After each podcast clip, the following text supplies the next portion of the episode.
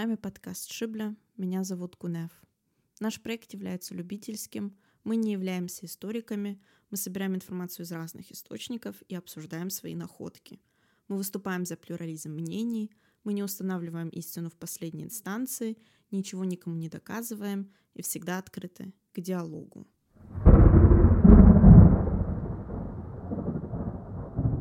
Надеюсь, многие больше поняли, кто такой психех, как его люди представляли. Ну а сегодня я расскажу подробнее представление мира адыгов, о верхнем, нижнем и среднем мире.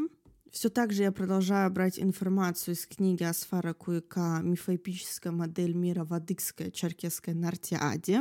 Всем ее советую. Для тех, кто хочет более подробно все изучить, потому что она действительно большая. Насколько я знаю, ее можно еще приобрести в печатном варианте. Я думаю, в моей копии она вышла относительно недавно, в 2018 году, так что ищите. Я считаю, что такая книга должна быть у каждого адыга в его личной библиотеке.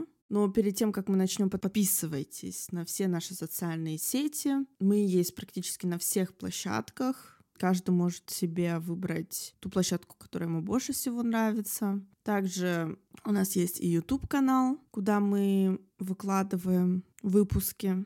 Ну что, начнем?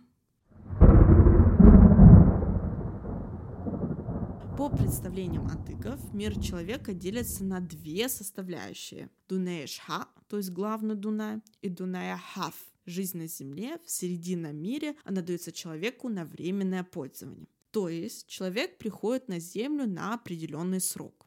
Она коротка по сравнению с бесконечным миром и миропорядком. Главный Дунай — это мир, куда уходит душа человека после смерти. Хадрх. Его еще называют Ахред Дунай. Здесь жизнь не измеряется годами, столетиями или тысячелетиями, и проходит она под покровительством Хадрхатх, или по-русски Хадрхатх, бог загробного мира. Дальнейшая судьба тех, кто уходит в хадрых, то есть загробный мир, связана с их покровителем. Нужно отметить, что в научном мире мифический образ Хадрыхат, Ахрета Ахреттыко, до сих пор не получил должной характеристики. Видимо, это было связано с тем, что в адыгской мифологии практически ничего не сообщается о них. Лишь в нардском эпосе эпизодически упоминается имя Ахратыко. Например, Над Шабатнык, рассерженный пастухом, восклицает Ахратыком сышимышынымы, ахуамбы бармакым уч эзгапшын. Если бы я не боялся Ахратыква, я заставил тебя пролезть под Ахомбе Бармык, то есть расстояние между большими указательными пальцами рук. Ахретмав, день Ахрета, в адыгском мифоэпическом сознании это день смерти, когда душа человека покидает его тело. Вероятнее всего, Ахрет — это производственное от арабского Ахир — последний день. Ахрет Дунай — мир Ахрета, все, что касается потустороннего мира. Есть поверье, что мир когда-то рухнет, все живое погибнет, но настанет день Каймет, день восхождения мертвых, и в мире наступит Ахрет Раша, вечная жизнь Ахрета. Модель вертикальной организации пространства делит мир на три части, то есть верхний, средний и нижний. В каждом из этих миров жизнь не останавливается, она продолжается всегда. Верхними состоит из семи кат, то есть этажей, пластов, где пророки имеют свои определенные места. По поверьям андыгов, Ташхо послал всем народам пророка, и, соответственно, каждый народ имеет своего пророка в верхнем мире. Нижний мир также имеет семь пластов, которые охраняются мифическими существами – бляго или яныжами. Кроме того, он также структурно делится по горизонтали на две стороны. В одном пребывает, все развивается, продолжается жизнь, а в другом, а в другом убывает, все безвозвратно. Вероятно, Хадрыхатх принимает души, которые ему направляет Псетха, и они ждут своего места в зависимости от деяний умершего и их оценки Всевышним. Бог загробного мира покровительствует и первой зоне, где пребывает и жизнь продолжается, и второй, где убывает безвозвратно. К примеру, когда враги окружили Саусрука, выкопали яму, чтобы его заживо похоронить, и спросили его, куда он желает, чтобы его поместили, в зоне, где пребывает или в зоне, где убывает, он просил поместить его в той зоне, где все пребывает и возрождается. Но в представлении его врагов пребывает во второй стороне, куда постоянно пребывает умерший и решает его отнести туда. Сосрок не хочет уходить в мир мертвых, откуда нет возврата, и никого к себе не подпускает ближе вытянутой руки с мечом. Тогда закопали его живым и насыпали курган. Так остался Сосрук жить кавычках под землей, но не в мире мертвых, где происходит испытание его души. Он продолжает бороться за возвращение на землю, то есть за возвращение к жизни, но это ему не удается. Поэтому каждую весну он хочет выйти на землю, и его зов из-под земли обращен к миру. В этом усматривается инверсионный характер нижнего хтонического мира, хаоса, по отношению к серединному миру людей. Говоря о загрубном мире, нельзя не упомянуть о мотиве изоляции героя. В нардском эпосе подобная изоляция может происходить иногда в верхнем мире. Так Нарта Шауая, родившегося от женщины Яныжа Набгрея, отец Канж уносит на вершину Ошхамафа, и обращается к горе с просьбой сохранить младенца, кладет в рот сосульку и возвращается домой. Но чаще всего мотив изоляции героя происходит в нижнем мире. Так Сатана Гуаш воспитывает в специальном подвале Саусруку. Для этого она поселяет туда старика со старухой, коня, щенка и орла. Так и вырос он, ни разу не увидев белый свет. Также был воспитан и Шабатнык, с ним в подвале находились две собаки породы самыр и два орла. Такое пребывание героя в нижнем мире без света и контактов с людьми дает возможность его последовательной кодировки. Он заранее программируется, например, Шабатнык должен спасти отца в какое-то время, а Саусрук отомстить за Нарта Жемадыл и так далее. Герой, находящийся в практической изоляции, не отвлекался ни на что другое. Все его мысли, чувства и деяния были подчинены одной цели – стать сверхгероем и выполнить то, что от него потребуется наверху, в свете среди людей. Указывая на особые связи Саусрука с Нижним миром, следует указать на предположение Пропа, что такие герои еще до рождения прошли через обряд посвящения, то есть побывали в ином мире и вернулись, получив магические способности. Продолжая подобную мысль, Хакуашева отмечает, что пребывание под землей или в темноте или на башне способствовало накоплению магических сил. Древние верования адыгов противопоставляют жизнь и смерть, временные представления. То, что происходит в срединном мире, реальность отражается в нижнем, они связаны и взаимообусловлены. Если на Земле существует мировое древо, небо, гора, орел, холм, дерево, в загробном мире она тоже имеет свой аналог в виде большого высокого дерева, где находится гнездо большого орла. Там находятся птенцы, к ним поднимается змея, которая живет у подножия дерева, и герой убивает ее, тем самым спасает птенцов, и благодарный орел перемещает его из огромного мира на белый свет. Этот мотив классичный и универсален, характерен для культурных традиций многих народов. По адыгским поверьям, раньше нарты могли общаться с ушедшими, посещать потусторонний мир. Также жители мира Ахрета приходили в срединный мир к людям. Рассмотрим два сказания, связанные с сыновьями Сосрука в главном Дунае. В них наблюдается мотив рождения ушедшим в загробный мир от живущего в срединном мире. В первом сказании, как Сосрук придумал Пхачен, повествуется о том, что первым, кто придумал Хачен Сентраш, игра наподобие шахмат, был Нарт Саусрук. Ведь в этимологии имени Саусрука адыгский ученый Иван Нуков увидел значение буквально субстанция мудрый рыцарь. Никто, кроме Саусурука, не знал, как играть, поэтому он играл в сентраж левой и правой рукой друг с другом. Люди начали смотреть с интересом, как он играет. К тому, кто решал, сыграю я в сентраж с Саусуруком, он ставил условия. Если выиграю у тебя, убью. Если проиграю тебе, убью. Когда Сосрук так сказал, нарты испугались. Он не находил того, кто играл бы с ним в сентраж и играл сам собой. Как-то раз к нему зашел юноша. Он молча посмотрел, как играет Сосрук, и сказал, «Давай, Сосрук, сыграем в чен, то есть в сентраж». «Сыграем, юноша», — ответил Сосрук и усадил гостя напротив себя.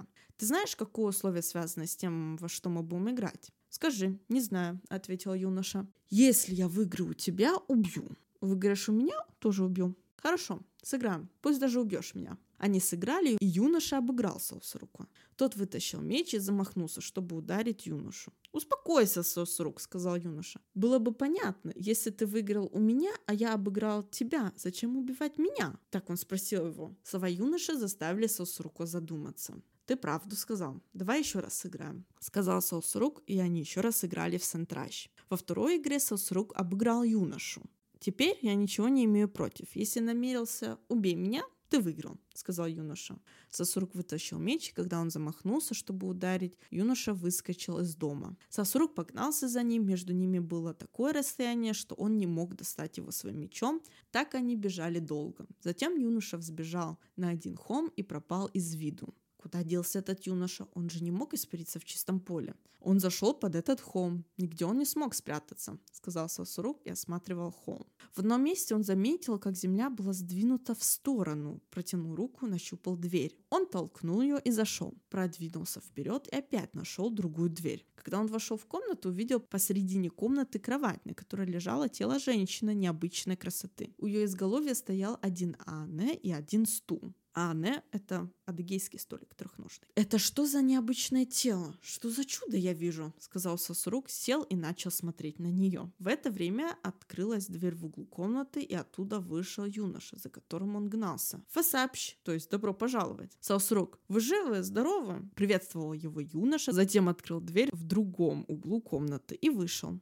Сосрук встал, осмотрел оба угла комнаты, но нигде не нашел дверей, вернулся и обратно сел. В другом углу комнаты открылась дверь, и оттуда вышел старик с белой бородой. «Вы сообщил срок. Вы живы? Здоровы?» – спросил он. Затем откатил в близком от него углу дверь и вышел. Сосрук увидел, как вошел в комнату старик и как вышел, но в комнате не нашел дверей. Вернулся и опять уселся на стул. Снова начал смотреть на женщину. Тогда она засмеялась. «Что это же за чудо? С чем я встретился?» – сказал Сосрук и почувствовал небольшой страх. Но собравшись, он спросил женщину. Это что такое? Я думал, что ты умерла, а передо мной лежит тело. Над чем ты смеешься? «Я смеюсь над тобой, Саусрук», — сказала она. «Как не смеяться над тобой? Ты изобрел Сентраж, сказал, что убьешь того, кто сыграет с тобой. Разве так можно, Саусрук? Один юноша пришел к тебе, и вы с ним сыграли в Сентраж?» — спросила она. «Да, он сыграл со мной». Ты хотел его убить? Я погнался за ним. Юноша, за кем ты гнался, это тот, который вышел оттуда и зашел в другую сторону. Он же и белобородый старик, который заходил и выходил. Это твой сын, Сосрук, сказала женщина. Откуда я буду иметь сына, если я не был женат? Зачем ты так говоришь?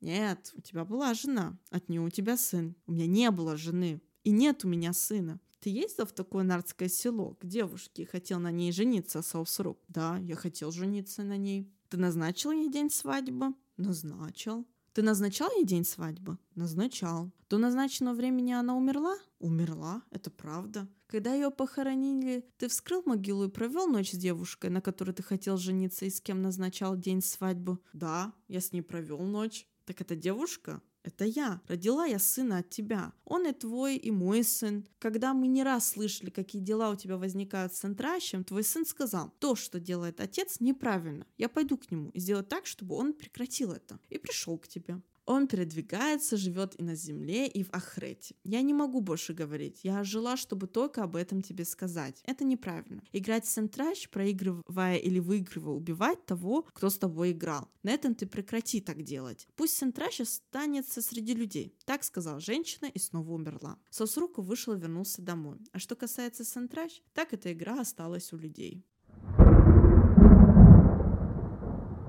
Как видно из сказания, Псетха и Хадрыхат допускали возможность встречи Нарта с теми, кто находился в ином мире. Ведь сын Саусрука передвигается, живет на земле и в Ахрете. Те, кто находится в нижнем мире, наблюдают за тем, что происходит в среднем мире, на земле, и при необходимости вмешиваются в их дела, когда это касается добра и зла, и они всегда на стороне добра. Поэтому сын не одобряет поступки отца, угрожающего Нартам, что будет убивать того, кто с ним сыграет в Сентраж. О том, что нельзя так делать, говорит ему и мать его сына. Ради этих слов она жила и снова умерла. То, что она больше не может говорить, умирает снова, свидетельствует о том, что жизнь в другом мире идет по своим законам, отличным от того, что происходит на Земле. Необычные жилища в подземном мире. То, как в комнате открываются и закрываются двери, которые человеку из срединного мира Земли недоступны и не видны. А то, что у изголовья кровати, на котором лежала девушка, стояли Анна и стул, вполне соответствует адыгской традиции. Около тела ушедшего в мир иной усаживаются согласно статусу родственных взаимоотношений. Самые близкие сидят около головы умершего человека. Так сын и мать из Нижнего мира помогли нартам в Срединном мире избежать убийства и обрести игру Сентрач, которая свидетельствовала об интеллектуальном уровне нартского общества. Нарты не только могли держать оружие, но и создали нартский хабза. Этикет. Установили свод законов, который был обязательным для общества и был образцом интеллектуального и творческого поиска.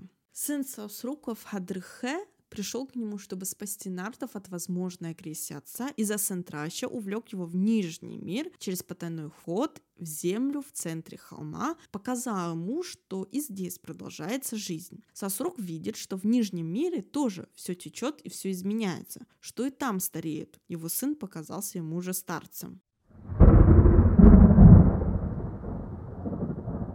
И другой сын Саусрука также приходит к отцу из мира Хадырхе, чтобы увидеться с ним и помочь приобрести чудесные предметы. Во втором сказании, как Саусрук на коне прошел через отверстие в бедре, повествуется о том, как Саусрук на своем тхожие стоял на одном холме, и какой-то юноша подъехал к нему со стороны восхода солнца и предложил, если хочешь отправиться в Зеко, то есть в поход на бег, да, отправиться в путь для добычи чего-нибудь, поехали. Саусрук отправился с ним, они добыли одну девушку и вернулись на холм. Саусрук, найдем много или мало, но мы его делим пополам. Так? Делим поровну. Я сейчас эту девушку разрублю пополам. Если хочешь, возьми то, что будет с головой, а я возьму то, что останется. Когда юноша достал меч и замахнулся на девушку, из ее рта вышла щеджибль, то есть ядовитая маленькая змея которую тотчас же убил юноша. Здесь нужно отметить, что юноша повелся с рука в Зеко, и именно он определил, куда и зачем нужно ехать и привез Нарта в необычное место, где они добыли необычную девушку. Можно предположить, что она была не из земли Нартов, а из другого мира и была необычной, обладала оружием в виде джибль, которую она носила внутри себя. Юноша сказал, Сосрук, если хочешь, сделай ее сестрой или сделай женой. Сосрук усадил девушку на свою бурку, а сам поехал вслед за ним, догнал его. Сосрук, что ты хочешь? Хочу знать, откуда ты. Тебе не дело до того, откуда я. Возвращайся. Сосрук испугался и повернул назад. Но он собрался с духом и вновь развернул своего коня. Он ехал на далеком расстоянии от юноши. Всадник впереди зашел в пещеру в горе. Сосрук тоже вошел вглубь горы. Темно, не видит, куда идет. Так он прошел гору, то есть расстояние между средними и нижними мирами, и вошел в луг. Маленькая седая старушка посла несколько овец, она увидела Саусруку. «Откуда Аллах привел этого кривоногого, зловредного человека?» Сказала она, и тут всадник впереди обернулся и увидел Саусруку. «Да будет он зловредными перед Богом», — сказал юноша. Он пригласил Саусруку в дом. Юноша положил перед ним на Анна порезанная паста, круто сваренная каша из проса и эш-урач. Иногда говорят эш-уфач, то есть часть мяса барашки около лопатки. «Саусрук, когда будешь голоден, ешь это», — сказал юноша и выехал со двора. Каждый раз Сосрук ел то, что юноша поставил на Анны, но пища не убывала, она всегда восстанавливалась. Чудесная способность Анны еды свидетельствует о необычном доме в Нижнем мире. В один из дней юноша вернулся хмурым. Он вывел Сосруку обратно из дыры в горе, вернул его в Средний мир на землю. Нарты собрались и не могут поделить то, что они добыли в походе. Когда ты вернешься к ним, они скажут, Саусрук не был с нами в походе, но он один из нас, пусть поделит добычу. Ты ответишь, ответишь. Пусть меня не было с вами, но я поделю вам добычу. Но таких троих мужчин свяжите. Когда их свяжут, и ты начнешь делить добро, ты увидишь один ковер, небольшую шапку и плеть. Забери эти предметы и быстро уезжай оттуда. Трое связанных мужчин скажут, глупые нарты, все, что здесь оставалось, это не добро. Добро то, что он уносит. Ты им ответь так. Меня не было рядом с вами, но я для вас сделал себя ядром для пушки. Вы меня перекинули через стены, и я взял эту крепость. Так сказал юноша и отпустил Саусруху. Но Нарт хотел знать, откуда юноша, и опять поехал за ним. Он спросил его, но тот не ответил. Тогда Саусрук схватил его и сказал, «Или убьешь меня, или я вернусь домой. Кто ты и откуда будешь? Я из твоего рода».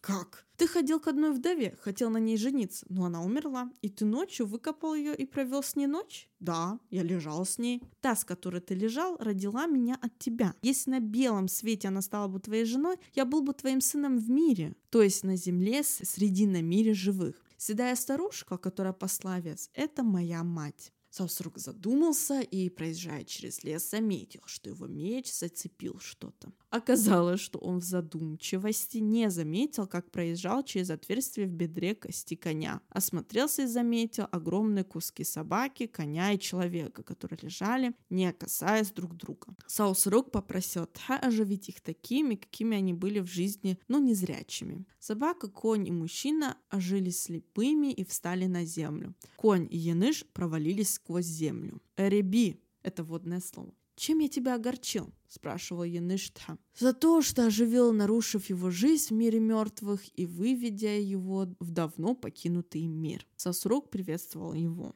«Почему в Дунае так темно, сынок?» «И у тебя тоже?» — спросил мужчина. «Нет, у меня по-другому». Мой сын, деды наших отцов говорили, что настанет время, когда будут убивать людей. Наступило такое время? Наступило. Говорили, что родится Саусрук, чьи просьбы Бог будет исполнять. Да, Саусрук это я. Мой сын, здесь раньше стоял Саиф, то есть дерево. Он на месте? Да, стоит рядом. Мужчина поискал позади себя дерево, наклонил его, отломил половину и двинул на Саусрука. Саусрук отпрыгнул и стал по другую сторону. «Ты жив?» «Жив. Теперь ты настоящий саусрук. Если подойдешь ко мне спереди, выдыхаемый мной воздух не даст тебе стоять. Подойди ко мне со спины, сказал Яныш. Саусрук подошел к Яныжу и взял его за руку. Эй, гущ, какая маленькая, какая мягкая. Это разве рука? Засмеялся Яныш. Мой сын, твое обращение к Богу оживило меня. Дай мне снова умереть. Этот мир для меня больше не представляет интереса. Он мне уже никак не нужен. Это я сделал это, я сделаю для тебя. И снова Янеш ушел в мир мертвых. Когда Саусрук подъехал к нартам, они никак не могли поделить добычу. Он сделал все, как ему сказал его сын. Троих мужчин привязали к дереву, и он выбрал для себя три вещи и отъехал. Да, за ним погнались, он их спросил. «Это я же был ядром для вашей пушки?» И уехал а ядром был его сын. Сын Саусрука, знаю, придерживался Нартхамза. Он оставил своего гостя на некоторое время и выехал для того, чтобы приготовить ему дары, как было принято у нартов. В основном это были домашние животные, овцы, коровы, быки, но больше всего были лошади. Они считались самыми лучшими подарками, и чаще всего хозяин специально пригонял их для него издалека. В набег к соседям ездить было не принято, это считалось позором. Поэтому сын Сасурука приехал к нартам, отправился с ними в поход, более того, сделался ядром, что помогло ему перелететь через стены крепости, одолеть всех, кто охранял ворота, и открыть их. Так нарты добыли богатства, среди которых, естественно, самыми лучшими были те, что достали Сосуруко. Теперь об отношении Нарта к бывшим возлюбленным. Как известно из нардских сказаний, Нарт Сосрок нередко ездил к своим возлюбленным в разных нардских селениях, у него были свои женщины. Если говорить о том, что он провел ночи с женщинами, которые ушли в мир Хадрха, можно предположить, что Сосрок, обладавший чудодейственными способностями, то есть изменение погоды, превращение в себя остальную крепость, холм земли и так далее, а также учитывая, что его просьбы исполнялись Тхашхо и Псетха, он вполне вполне мог на время оживить их и провести с ними ночь. Ведь Сосрук приезжал к ним в тот же день, как их хоронили, их души еще были в ожидании своей участи, поэтому он мог вызвать их на время. Мотив рождения умершим от живого или живым от ушедшего существует у различных народов. У египтян Осирис был убить его братом Сетом из-за стремления стать правителем Египта. Бог Ра направляет своего шакалоголового дога Анубиса, чтобы тот собрал части тела Осириса, а Исида в образе орлицы спускается к собранному вновь Осирису и чудесным образом зачала от него и родила сына Гора. Сказания о сыновьях Саусрука в мире Ахадрыхе примечательны тем, что в них прослеживается мотив связи срединного и нижнего миров, что позволяло общаться жителям двух миров. Сыновья Саусрука находились в зоне, где пребывал начало, где жизнь в Нижнем мире продолжается. Здесь так же, как и в Срединном мире, живут, стареют. Сын Саусроку, например, превращается в старика, мать второго сына в белую старушку. Оживший Янеш говорит о пророчестве его предков. Наступит время, когда будут убивать людей и что родится Саусрок, желание которого будет исполнять Тха.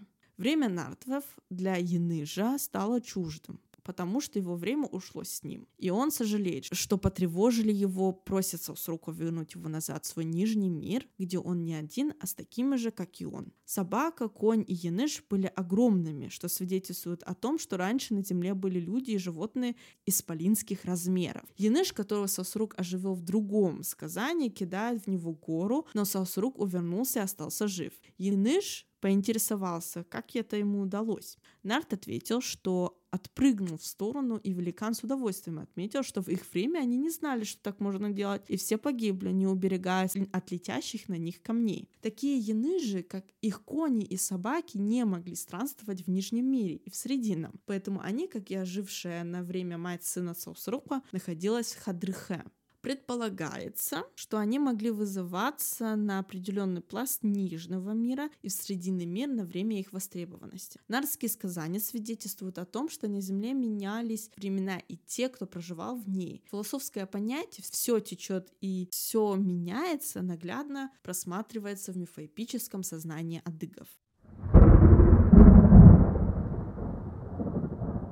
Еще об одном знаке Нижнего мира, связанном с сроком, это предикат отсечения ног. В мифоэпических воззрениях и в мифоритуальном комплексе этот знак имеет особое значение. Предикат отсечения ноги наблюдается и в образе покровителя наездников изобилия моря и мореплавателей Шаузереща. Как известно, соусрук имеет эпитеты солнечный, солярный, иногда огненный, и его имя связано часто с солнцем, со светом. Но как один из наиболее архаичных персонажей, он в себе сочетает черты и солярного, и хтонического культов. Отмечая эту особенность, Кудаева считает хтонические признаки образа Саусроха более древними, чем солярные, и исходя из контекста изучения структурных основ мифоэпической традиции анализа фольклорных источников, позволяют рассмотреть этот образ, то есть Саусрока, под несколько иным углом зрения. Необычное воспитание соусрухов подземелья, как и Шабатнуха, обладание магией перевоплощения, при желании он мог превращаться в стальную крепость. Влияние на погоду, особенно способность сковывания воды льдом. Он победил Яныжа тем, что вморозил его в лед. Умение посылать стужу, окутать туманом, тем самым связывать врага, и то, что он был кривоногим, является показателями его хтонической природы. Элиаде писал, что магия связывания – один из могущественнейших признаков власти, имеющая хтоническую природу. Однако жизнь Саусроку на земле, его подвиги во имя нартов, огненность, солнечность и солярность, сущность его образа намного весомее, чем его принадлежность к нижнему миру, поэтому он еще жив.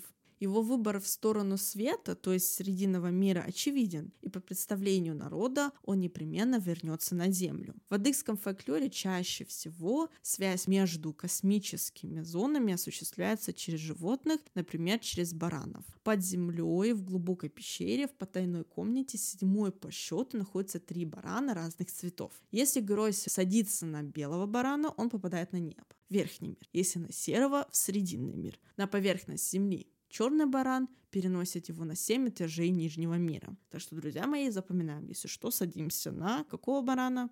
На белого, чтобы попасть в верхний мир. Как видно из сказания о сыновьях Саусрука из мира Ахрета, герои в данном случае Саусрук попадают в Нижний мир через дыру в земле, пещеру в горах, а также через полый ствол гигантского дерева. Чаще всего в Нижнем мире герои встречаются с представителями хтонического мира, янежами, драконами и другими. Они воюют с ними, и битвы происходят не только в пластах Нижнего мира, но и в различных космических зонах. Так, например, случилось с нартами в сказании, как Ашемес обрел снова свирель. Мотив борьбы героя с их врагами из подземного мира есть не только в нардском эпосе, но в волшебном и феодальном эпосах. Приключения героя в Нижнем мире не заканчиваются разовыми встречами с драконами и янычами. Герой побеждает яныча, освобождает девушек, но по ошибке садится на черного барана. И он попадает в самый последний седьмой пласт подземного мира где его ждут новые испытания. Герой убивает дракона, Запрудившего воду, спасает птенцов орла, убив змею, которая подползла к их гнезду на высокое дерево. Благодарность за это огромный орел возвращает его в Срединный мир. То, что орел выступает медиатором между космическими зонами, в данном случае Срединным и Нижними мирами, это закономерно и прослеживается во многих культурных традициях.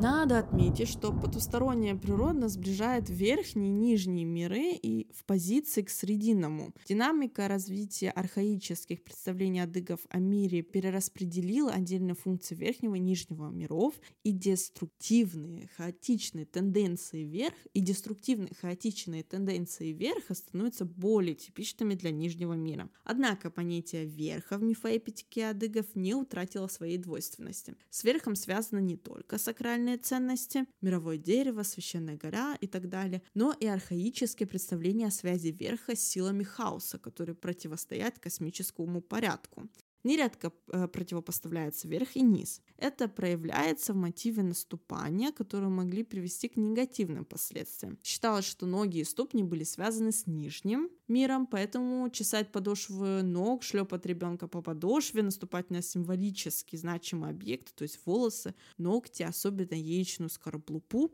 человек начинал приносить несчастье а если наступаешь на хлеб, соль, зерно, впрочем, на любую пищу, то благодать и изобилие уйдут из дома. С представителями Нижнего мира встречались и герои феодального эпоса. Однако, если сравнить, как общались представители Срединного и Нижнего миров в нардском, феодальном или волшебном эпосе, в более поздних фольклорных материалах представители Нижнего мира чаще приходят к людям, чем люди к ним. Приведем для примера полевой материал, собранный среди шапсугов, известным адыгским просветителем просветителем первой половины прошлого века Юсыф Сахид Некучем. Группа всадников, отправившихся в поход, остановилась на одном месте, которое выбрали как Пшипэ, то есть лагерь. Повествуется в рассказе о Лякшако Хапаче, дворянине основателя Чили Лакшукай. В один из ночей кони пропали, и тот, кто должен был их охранять, забеспокоился и бросился на поиски. В темноте он встретился с одним всадником, который спросил его, «Чем ты так занят? Кони пропали, я их ищу. Кто с тобой? Такие-то мужчины». Тогда ты быстро возвращайся и передай Тхамату, то есть предводителю, что если он спешно не вернется назад, то не застанет Айтеча Хадже. То есть Хадже — это правоверный, побывавший паломником в Чабе, то есть в Мекке, который намеревается уехать в Шам. Так адыги называют Сирию. Если спросит, кто сказал, что я ему отвечу. Если ты скажешь, что это был тот всадник, который находился слева от него, когда брали Гуд Гудхаль, крепость, иногда я называю Тупхан, на длинной сивой лошади, он догадается. Это не твои кони там стоят. Когда парень посмотрел в ту сторону, куда указал всадник, тот исчез вернулся и рассказал все Тамата. В то время Лякшохохапач сидел на сивой лошади слева от меня. Он погиб в той войне, сказал Тамата и спешно вернулся в Чили. В это время уже собирались вынести тело умершего Айте Чахаджа в Псыфабе, нынешний город Горячий Ключ Краснодарского края, у реки Псакупс установлен именной столб в честь Лакшоквахапача. Он умер в этом месте, когда возвращался из Чабы. Как обо всем этом узнал табунщик? Кто ему показался всадником и все это ему сказал? Айтечхач, Лекшакохапач, предводитель наездников, сам парень, охранявший коней, не были простыми людьми. Так же, как и Лякшакохапач, легендарный герой 19 века Тукузуку Казбеч, после гибели еще не раз появлялся на белом коне в белом одеянии впереди черкесского войска во время кровопролитных битв за свободу родной земли. В этом контексте рассмотрим еще одну историю об известном целителе Аршауко из рода Шхалаховых, который жил на Черноморском побережье в XVIII веке. По рассказам стариков, записанных Негучем, в четырехлетнем возрасте Аршаука украли белые джины и обучили мастерству лечения. И когда ему исполнилось 17 лет, вернули домой, и до конца своих дней он лечил людей. Ему иногда приходилось использовать тех, кто находился в нижнем мире, для того, чтобы лечить некоторые неизлечимые болезни. Например, когда он лечил такого больного, у которого скручивалось тело, около Шендака, самая большая возвышенность между железным мостом Агуя и шоссейной дороги на Туапсе, в таком-то месте лежит камень, скиньте его и копните», — сказал Ашаука людям. «Когда покажете тело, срежьте кусочек из его левого малого ребра и принесите». Никто раньше не знал, что здесь было кладбище. Когда копнули в том месте, там оказалась могила. Аршаука поджег то, что ему принесли, дал подышать два раза больному, и он окончательно вылечился. Люди настолько удивлялись способности Аршаука лечить, что однажды его спросили, можно ли оживить умершего человека лекарственными травами. «Можно», — ответил Аршаука, «если с одной смерти прошло не более шести дней. Но смысла в его оживлении нет больше, чем 16 дней он не проживет. Здесь важно то, что время возможного оживления заканчивается сроком в 6 дней. Адыги считали, что после 7 дней происходят необратимые процессы,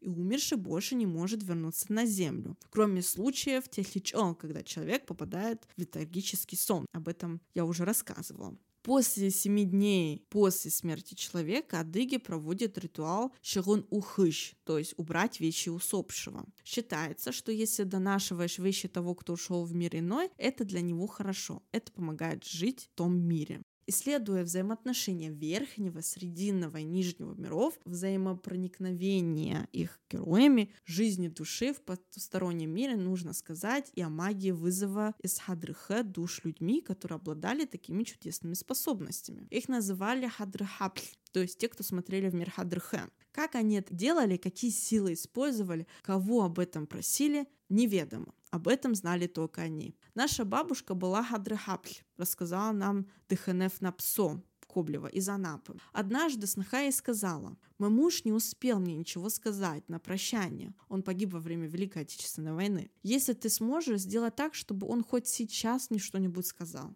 Ночью кто-то постучал в ее окно. Она подошла, а там стоит ее муж. Она испугалась и закричала. Тогда видение исчезло. Как видно из рассмотренных материалов, в судьбе души принимают непосредственное участие Тхэшхо, да, великий бог, Псетха, бог души, Хадрыхатх и отчасти Шибли. Псе в зависимости от состояния может пребывать во всех сторонах и пластах мира. Я думаю, на этом мы закончим. У меня даже есть личные истории особенности похорон именно в Шапсуке. А, откуда родом моя бабушка. Бабушкина сестра моя, она тоже была такой, умела гадать на фасоле, и есть некоторые такие традиции, обычаи языческие, которые до сих пор сохранились, которые связаны именно с похоронами у нас там, я думаю, в каком-нибудь общем выпуске мы это все обсудим с исламом. Это будет очень интересно. Ну, что я могу сказать? Как мы запомнили, нужно садиться, если что, на белую овцу, не черная, не серая. Ну, можно на серую, чтобы в наш мир, но лучше в белую, мне кажется, да. Нету определенного такого понятия, как рай или ад у адыгов. Это верхний, средний, нижний мир. Нужно делать псапы, да, что-то хорошее, не хотя что-то взамен. Иначе придется вернуться и доделывать свои добрые дела. Или вы будете жарить, как одна эта бабушка, только одно яйцо постоянно. Под конец уже будет тошнить от этого яйца. Мне кажется, выпуск вышел таким очень подробным. Дальше я уже буду рассказывать о других богах. Много интересного мы узнали о Нарте Саусурко. Может быть, даже неожиданного да, для такого обычного представления о Соусурко, такого величественного красавца. Узнали, что нартов прогнали с нартской земли, и люди появились мелкие, то есть мы, что мы сами виноваты, что нарты исчезли. Я надеюсь, вам понравился этот выпуск. Азипсер Аджалим Всем пока-пока. Oh.